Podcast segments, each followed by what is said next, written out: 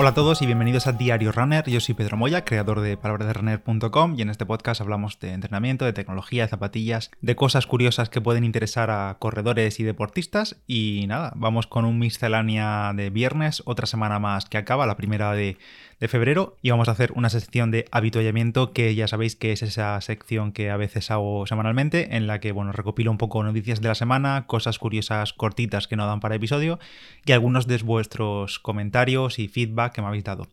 Empezamos por, el, por los comentarios eh, respecto al episodio de ayer sobre los auriculares de batalla. Eh, estuvimos hablando algunos por el grupo, de los que teníais y demás, y en concreto en Evox me dejasteis varios comentarios, un par. En primer lugar, Vicente, que me comenta, yo los que uso son chinos, van de lujo, pero en su virtud está su defecto. Y es que ajustan tan bien que aíslan casi por completo del exterior y a veces es un peligro. Bueno, eh, Vicente no nos dice qué auriculares son en concreto, qué marca, pero bueno, si estás escuchando esto, Vicente, déjalo en los comentarios de este episodio de Evox, porque también resulta interesante porque hay gente que busca precisamente ese efecto, que le aíslen lo máximo posible y si los auriculares no tienen cancelación de ruido, pues se agradece bastante que ajusten también. Por otro lado, hay gente que si corre en ciudad y no le gusta aislarse del entorno y nada de eso, pues entonces sí, es verdad que si aíslan demasiado, pues puede resultar peligroso, sobre todo si hay tráfico alrededor. En esos casos, ya os he comentado en otras ocasiones, que lo interesante podría ser mirar auriculares de, por conducción ósea, que no tapan el oído y que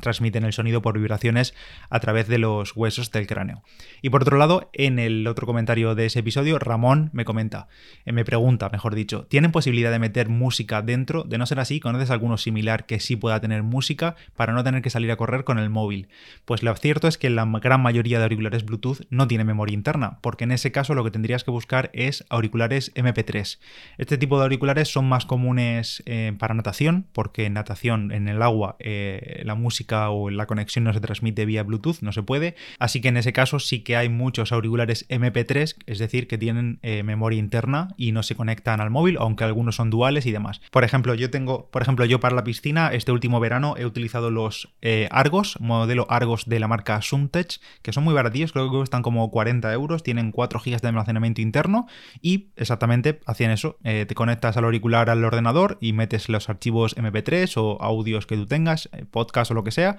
los metes el archivo copiándolo en la carpeta del auricular, al conectar el auricular simplemente actúa como si fuese un pendrive, un pincho de estos de memoria y, ya está. Y luego pues reproduces la música directamente desde el auricular sin estar conectados al, al, móvil. También hay otras variantes, como por ejemplo más caras también, eh, que son los clásicos Sony Wallman, que son, no son los Wallman de toda la vida, sino que son auriculares que son MP3 deportivos, con un diseño así alrededor de la oreja, bastante chulo, que resisten incluso el agua salada sin problema, aunque esto como siempre hay que llevar cuidado y, y limpiarlos bien después de cada uso, pero ya hablamos de auriculares de 80, 100, 120 euros. Si los buscas como Sony Wallman, si me acuerdo, los dejo en la descripción, pero esos modelos serían interesantes si quieres auriculares para dejar el móvil en casa, es decir, auriculares MP3. Cambiando de tema, estos últimos días estamos viendo como algunas comunidades autónomas y ciudades y demás están adoptando medidas para los deportistas, teniendo que salir a, hacer deporte con mascarilla obligatoria y demás. Bueno, eh, es lo que toca, hay que apechugar, aunque ya deberíamos haberlo hecho hace mucho tiempo. Y algunos, algunos preguntan, oye, ¿qué, qué mascarilla recomendáis? ¿Qué, ¿Cuál funciona bien? ¿Con cuál te ahogas? ¿Con cuál no sé, acaba empapada. Yo en mi caso, por las veces que he probado, la que mejor me va es la mascarilla quirúrgica normal y corriente. Es decir, la mascarilla quirúrgica que encontramos ahora en cualquier parte, en los supermercados, la simple, la normal, la de usar y tirar, porque a mí al menos es la que más cómoda me resulta. Tiene las gomas más largas, no molesta demasiado ni en las orejas ni respirando, porque la verdad es que deja pasar bastante aire, simplemente hay que acostumbrarse un poco y se puede correr bien con ella. Además, en caso de, yo qué sé, si estás en medio del campo que estás solo y quieres bajártela un poco, es muy fácil bajártela hacia abajo y que, que no te moleste sin tener que quitártela completamente de las orejas. Yo en mi caso la que he utilizado es una mascarilla quirúrgica que sé que tiene protección, la terminas, la tiras a la basura y ya está. Sé que hay muchas marcas como 42K que acaba de lanzar una mascarilla nueva al mercado que dice que tiene máxima transpirabilidad, pero en cualquier caso siempre estamos hablando de mascarillas deportivas que tienen homologación y todo ese rollo, pero no son un producto sanitario ni son un producto EPI. Incluso esta semana he leído, no sé si en el Twitter o no sé dónde he leído en alguna parte, que era como un buff, un tubular de estos que se mete completamente en el cuello y que en la parte superior, digamos, la que tapa la boca, pues tenía un, un tejido antiviral y demás, pero estamos en las mismas. No es un producto sanitario, pero bueno, mejor eso que nada. Por otro lado, en estos últimos días Garmin ha lanzado un nuevo reloj, no es el esperado 955 ni el Fenix 7 ni nada de eso, sino que se llama Garmin Lily y bueno, la verdad es que a mí no me gusta etiquetar los productos como para hombres y mujeres, pero en este caso la verdad es que Garmin lo vende prácticamente así, tanto en sus imágenes de promoción como en el diseño y demás, que es un reloj orientado más para mujeres o para el público femenino, no sé, la verdad, pero bueno, ellos sabrán cómo catalogan sus productos, eh, sobre todo viendo su diseño, porque tiene así una correa más finita y unos colores como mm, bastante más tirando al, público femenino, pero bueno, supongo que lo podrá comprar cualquiera, obviamente. Son relojes, no son relojes deportivos, la verdad, eh, son más bien una pulsera de actividad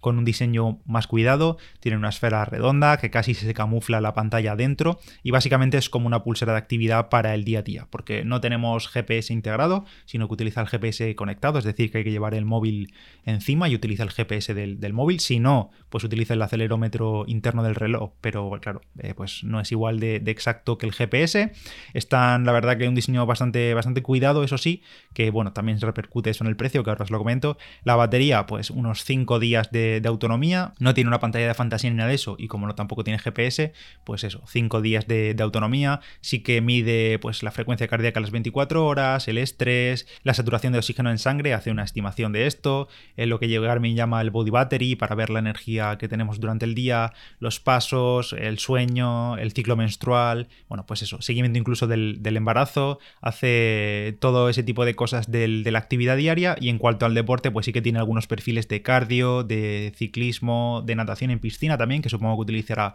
el acelerómetro interno, de yoga, pilates y deportes así. Y como siempre, al ser un reloj Garmin, pues se sincroniza todo con Garmin Connect. El precio, bueno, pues la verdad es que no es precisamente barato, está disponible en dos versiones, con correas de silicona, con correos de, cuero italiano, veo aquí en la página de Garmin, 199 euros la versión más barata y 249 euros los modelos así más caros con diseño más cuidado. Pues eso, no es un precio barato, pero bueno, al final no deja de ser un caprichillo para aquellos que quieran o para aquellas que quieran llevar un reloj de actividad diaria durante el día a día sin tener que recurrir pues a los Bimbo Active o a los Forerunner ni nada de eso. Y antes de seguir, hablamos de las Adidas Ultraboost 21, que ya sabéis que durante este año vamos a necesitar mucha energía para ver, para afrontar este, lo que queda de año. Así que las Ultraboost 21 llegan a tope de energía con un 6% más de boost que las Ultraboost 20, es decir, que en la media suela han metido todavía más material de este ultra reactivo, así como un nuevo diseño que tiene una gran curva en la parte trasera, una media suela súper amplia,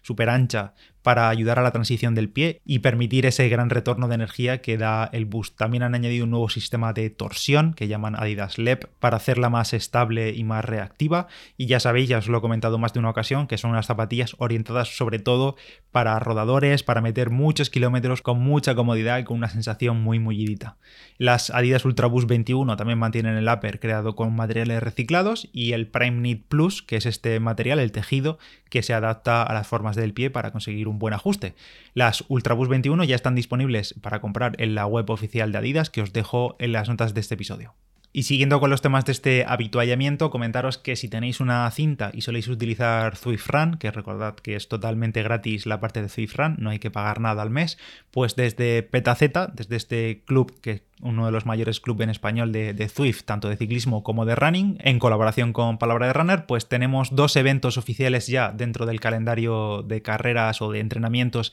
de Zwift Run, que podéis encontrar ahí desde la aplicación de Zwift Companion, que es desde donde se ven los eventos de Zwift, y tanto los martes a las 7 como los jueves a las 8 hay dos salidas, eh, los martes pues simplemente rodar tranquilamente, eh, fácil, a ritmos tranquilitos, entre 5 o 6, la verdad es que simplemente una sesión de de rodar. Y los jueves sí que tenemos el evento de correr rápido. El que quiera puede desfogarse ahí, que el evento literalmente se llama Correr como si te persiguiera un oso. Y ahí lo tenéis en la aplicación de Swift Companion. Os podéis unir todos los martes y jueves de 7 de la tarde y 8 de la tarde los jueves a, a correr con Petaceta. A ver si pronto la rodilla me deja de dar follón y puedo estar recuperado para acompañaros en alguna salida. Volviendo al tema de auriculares, hay unos auriculares muy conocidos de Xiaomi, que son los AirDots, que son unos auriculares así muy chiquitillos, y por lo que sea, no sé por qué, eh, se desincronizan entre ellos. Hay veces que se escucha uno sí, uno no, y bueno, una movida. Y hay una solución, que bueno, yo tengo un artículo en Palabra de Runner cómo hacerlo, pero hay gente que con esa solución no se le, no se le arregla el problema, no se le arregla la sincronización.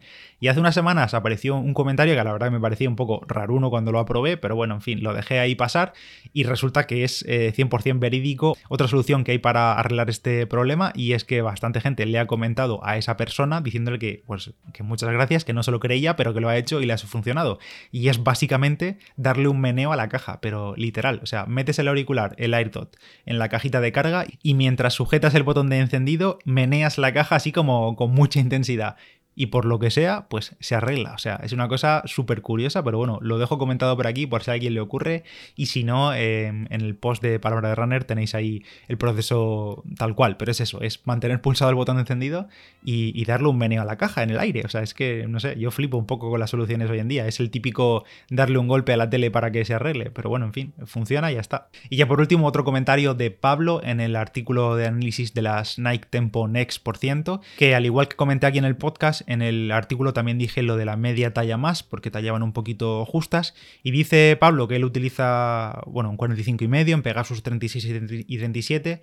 y si le recomendaría yo una media talla más en las Next. Eh, que solo las utilizaría para entrenos de calidad y que los ritmos que yo comento pues le encajan. Ya sabéis que las Tempo Next no, no son una zapa para rodar, no es una zapa de entrenamiento simple, eh, hay que correr rapidito para notarlas de verdad porque si no se sienten torpes. Y a Pablo desde aquí se escucha esto, no sé si lo escuchará, pero bueno, también le he comentado ahí en el artículo y es que sí, vaya por media talla más. Si utiliza 45 y medio, que cojo un 46 en Tempo Next porque la media talla más prácticamente ni se nota, pero al menos mi pie va con un poquito más de y sigue estando igualmente sujeto.